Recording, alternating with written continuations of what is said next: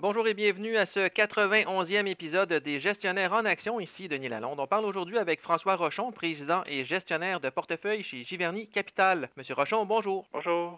On parle aujourd'hui de la saison des résultats trimestriels, donc les résultats du deuxième trimestre pour le Standard Poor's 500.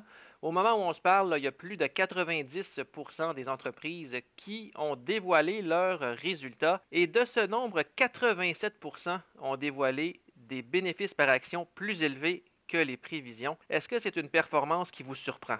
Non, je suis pas vraiment surpris parce que l'année passée, euh, au deuxième trimestre 2020, ça avait été l'année du confinement. Euh, beaucoup d'entreprises euh, soit avaient fermé boutique ou soit opéraient vraiment à capacité très réduite.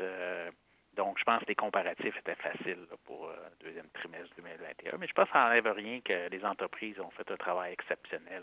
Oui, ils profitent du rebond, mais en plus de ça, ils ont bien géré leur structure de coûts. Donc, toute cette euh, augmentation-là des revenus n'a pas nécessairement été suivie par une augmentation des dépenses. Ça a fait que les, marges de profit des entreprises en général, évidemment, des exceptions, et euh, les marges de profit sont vraiment à des niveaux très élevés.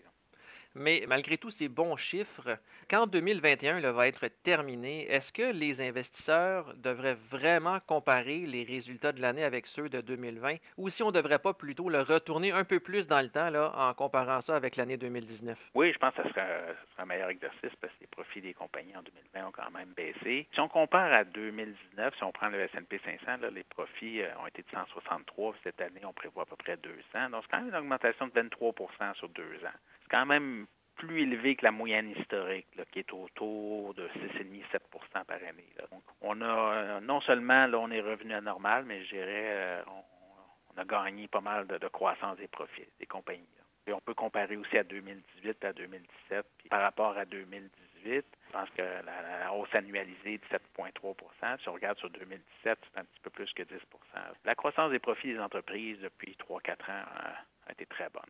OK, donc c'est encore significatif, là, rendu en 2021, de comparer les résultats des entreprises avec ceux de trois ou quatre ans auparavant, comme 2018 et 2017. Oui, je pense que c'est une bonne chose. Surtout quand on a une année de récession ou que les profits sont anormalement bas, ben, pour faire attention d'utiliser des comparables justes. Et il existe quand même certaines menaces euh, pour les marchés boursiers en ce moment, selon vous? Euh, bon, là, évidemment, les indices américains se négocient là, tout près de sommet historique, encore une fois. Mais vous voulez mettre de l'avant quand même le fait que Joe Biden pourrait hausser le taux d'imposition des entreprises. Et ça, ça pourrait signifier un coup de frein pour les indices américains. Ça ne veut pas dire nécessairement que ça va faire baisser les indices, parce que c'est déjà connu. Le marché boursier est au courant de tout ça. Juste que je pense qu'il faut garder ses espérances basses en termes de croissance des profits des, entreprises pour les prochaines années, parce que, comme j'ai dit, les niveaux des marges des compagnies sont un peu plus élevés que la normale. Et en plus de ça, le taux d'impôt corporatif a été baissé à l'époque Trump et Biden parle des augmenter. Peut-être pas au niveau de ce qui était avant 2016. Euh, On peut s'attendre à ce que les prochaines années, la croissance des profits soit beaucoup faible qu'elle a été, dans les deux, trois, quatre dernières années. donc.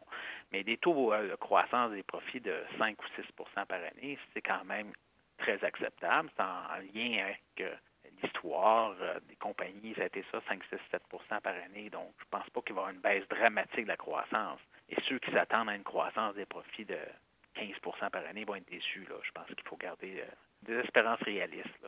Donc, il y a plusieurs petites choses qui vont mettre de la pression sur ces profits. Et dans ce contexte-là, est-ce qu'il existe encore des occasions sur les marchés boursiers? Quand on est un investisseur à la bourse, je pense qu'il faut toujours s'adapter à son environnement. Donc, c'est sûr que des périodes plus faciles, des périodes plus difficiles pour trouver des opportunités. Il y a toujours des opportunités pour quelqu'un qui prend le temps d'analyser les compagnies et de regarder la valorisation, donc qui est un investisseur de valeur. Il y a toujours des opportunités. Il y a toujours des secteurs qui sont très aimés et des secteurs qui ne sont pas aimés. Donc, je dirais en ce moment, malgré qu'ils vont quand même mieux que depuis quelques trimestres. Euh, les, banques américaines, les compagnies d'assurance ont eu des bons résultats, ils ont rebondi, mais je constate qu'ils se transigent probablement à escompte sur le S&P 500 encore plus grand que historiquement. Il y avait un escompte, donc le marché était de 17-18 fois, ben, les banques se rangeaient autour de 12-13 fois. Aujourd'hui, le marché est à peu près 22 fois. Donc, on parle des bénéfices des 12 prochains mois? Oui, des cours bénéfices les 12 prochains mois. Parfait. Euh, ben, sur l'année en cours, disons, pour le S&P 500, c'est à peu près 22 fois en ce moment. Si on regarde les banques, compagnies d'assurance, ça dépend desquelles, évidemment, mais ceux qu'on regarde sont à, à peu près 12-13 fois. Donc, ils n'ont pas augmenté d'évaluation comme les autres secteurs ont augmenté. Donc, pour moi, si on, évidemment, on trouve des compagnies qui augmentent à des taux hein, attrayants leur, leur, euh, leur, profit par action, ben, je pense qu'il y a des opportunités dans ce segment-là qui n'est pas aussi aimé, disons, que des choses liées à la technologie ou d'autres segments qui ont, qui ont la faveur des investisseurs. Puis que, on voit beaucoup de titres se à 40, 50 fois les profits. Ben, à ces cours-là, je pense que l'investisseur de valeur n'a pas la marge de sécurité qu'il voudrait avoir. Et aussi, il y a de nombreux titres chinois qui ont subi de fortes corrections récemment. Et selon vous, ça pourrait constituer des occasions d'achat. La correction boursière de titres chinois a été assez spectaculaire dans les derniers mois. Là, je regarde un titre comme Alibaba qui a baissé de 40 une baisse similaire pour Tencent. Donc, c'est les deux grandes compagnies euh, Internet en Chine, donc l'équivalent de Facebook, d'Amazon et autres.